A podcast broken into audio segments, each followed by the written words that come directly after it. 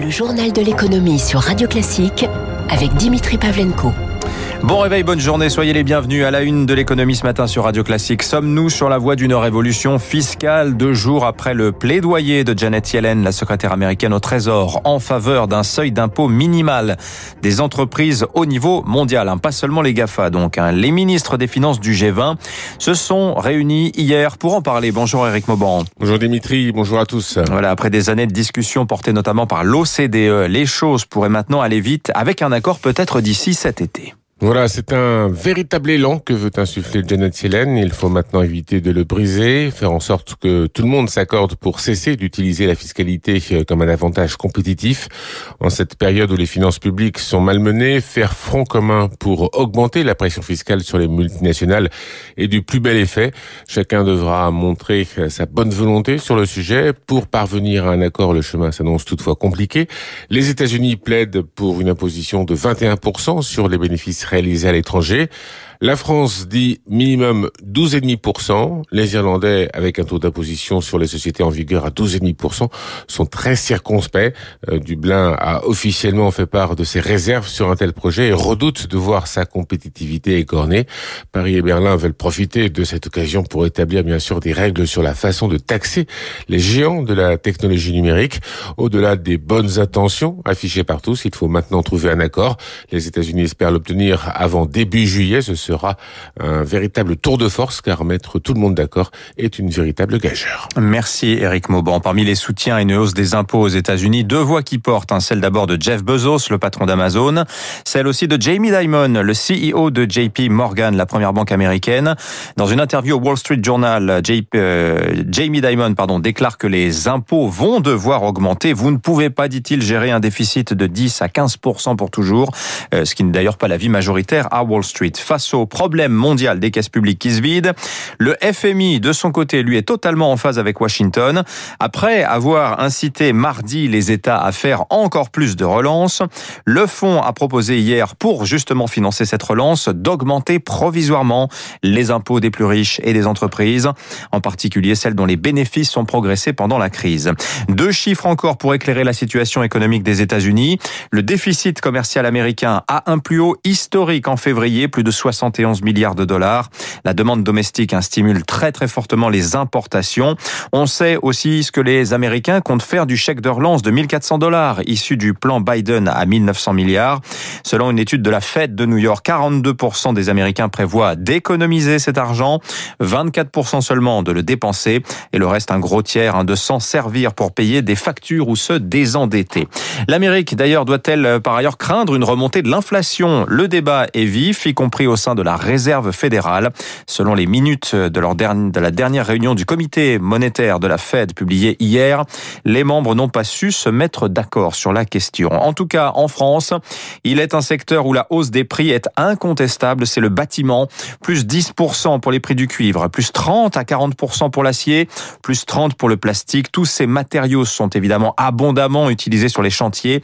Le BTP se retrouve dans une situation intenable. Eric Kioch. Depuis février, chez Cancé, spécialiste des charpentes métalliques, le nombre de contrats a fondu comme neige au soleil, résultat d'un hiver où les prix des métaux ont flambé, comme le constate le patron Bertrand Cancé. On subit environ 35% d'augmentation sur le prix des matières premières. On est obligé de faire subir des augmentations à nos clients et là, la relation commerciale est difficile. Conséquence d'une pénurie mondiale. Dans ce jeu de dominos, cela provoque des problèmes d'approvisionnement. Là où on mettait une à deux semaines, désormais il faut compter un à deux mois pour être livré. Alors on s'adapte pour les futurs chantiers et on croise les doigts pour ceux en cours pour éviter de dépasser les délais et les pénalités de retard. Un chantier, c'est euh, plusieurs mois de discussion. Quand on signe, il faut être sur le chantier le lendemain et avoir fini avant d'avoir commencé. J'espère que les clients seront compréhensifs et qu'ils ne mettront pas de pénalités. Ça sera compliqué, c'est certain. Pour convaincre les clients, les entreprises rognent sur leur marge. Mais parfois, cela n'est pas suffisant, alors c'est la double peine. Olivier Saleron, président de la Fédération française du bâtiment, en appelle au gouvernement. Nous demandons de pouvoir actualiser les prix à la hausse ou à la baisse au moins même pour les marchés publics, mais aussi le gel des pénalités de retard pour pas pénaliser hein, les entreprises. Pour le secteur, il y a urgence car un retour à la normale des marchés n'est pas attendu avant plusieurs mois, voire pas avant la fin de l'année. Éric Cuoche, les entreprises auront-elles plus de temps pour rembourser leur PGE selon le point?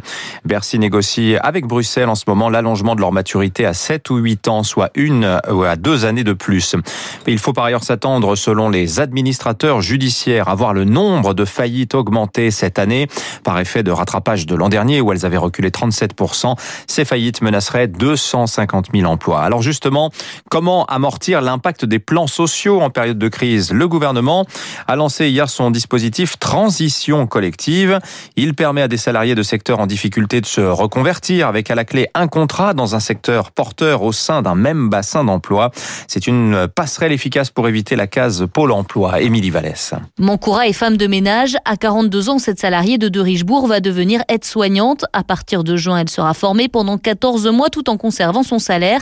Et si elle obtient son diplôme, cette mère de famille sera recrutée par Corian, groupe qui gère des maisons de retraite. J'aime être utile, j'aime rendre service. Pour moi, c'est d'abord l'aspect humain et c'est une opportunité concernant le travail. Avoir un diplôme, avoir une qualification, c'est important aussi. Et ça me motive aussi parce que je sais que derrière, il y a quelque chose de solide. J'aurai un boulot stable aussi. L'État va financer une partie des salaires. De Richebourg complétera. Le groupe Corian lui prendra en charge les frais de formation. Un coût financier, certes, mais c'est aussi intéressant car il est très compliqué de recruter des aides-soignantes, explique Nadège Plou, DRH de Corian. Elle espère embaucher 200 personnes via ce dispositif. Aujourd'hui, il n'y a pas assez de personnes formées au métier d'aide-soignant diplômé d'État. Il y a à peu près 20 000 personnes qui sortent chaque année des écoles quand il y a 60 000 postes non pourvus. Donc ça nous permet, nous, d'étendre le champ des possibles en matière de recrutement, d'aller chercher des personnes qui, euh, jusqu'à présent, n'auraient pas forcément fait le choix d'aller sur ces métiers. Et si le projet de formation échoue, le dispositif prévoit que le salarié puisse revenir dans son entreprise initiale, à condition que son poste n'ait pas fait les frais de la crise. Aujourd'hui, jeudi 8 avril, un anniversaire. Il y a 75 ans, en 1946, naissait EDF par nationalisation du gaz et de l'électricité. Mais l'atmosphère dans l'entreprise n'est pas à la fête. Hein. Les syndicats d'EDF appellent aujourd'hui les salariés à défiler en bleu, couleur historique du groupe, devant le ministère de l'économie contre le projet Hercule. Le titre EDF, star d'ailleurs du CAC 40 hier, un plus 10,5% porté par des informations syndicales L'État serait disposé à faire un chèque très généreux de 10 milliards d'euros pour acheter les 16% minoritaires du capital d'EDF qu'il ne détient pas. Une offre qui ne se refuse pas pour tenter de rallier les salariés au projet Hercule. Beaucoup, en effet, elles sont actionnaires de l'entreprise. Et puis dans la banque, Société Générale prépare la vente à Amundi de sa filiale de gestion d'actifs Lixor. Lixor qui gère 124 milliards d'euros d'actifs aux deux tiers de manière passive en ETF. Cela va permettre à Amundi de devenir un poids lourd de la gestion indicielle en Europe avec 14% de part de marché, encore très loin quand même un des 45% de BlackRock. La Société Générale évoque un prix de 825 millions d'euros qui lui rapporterait une plus-value de 430 millions d'euros. Les marchés pour finir, le CAC stable hier soir, moins 0,01%, 6130 points. Idem à Wall Street pour le Dow Jones qui fait du surplace, plus 0,05%, 33 446. Et idem pour le Nasdaq, moins 0,07. 6h47.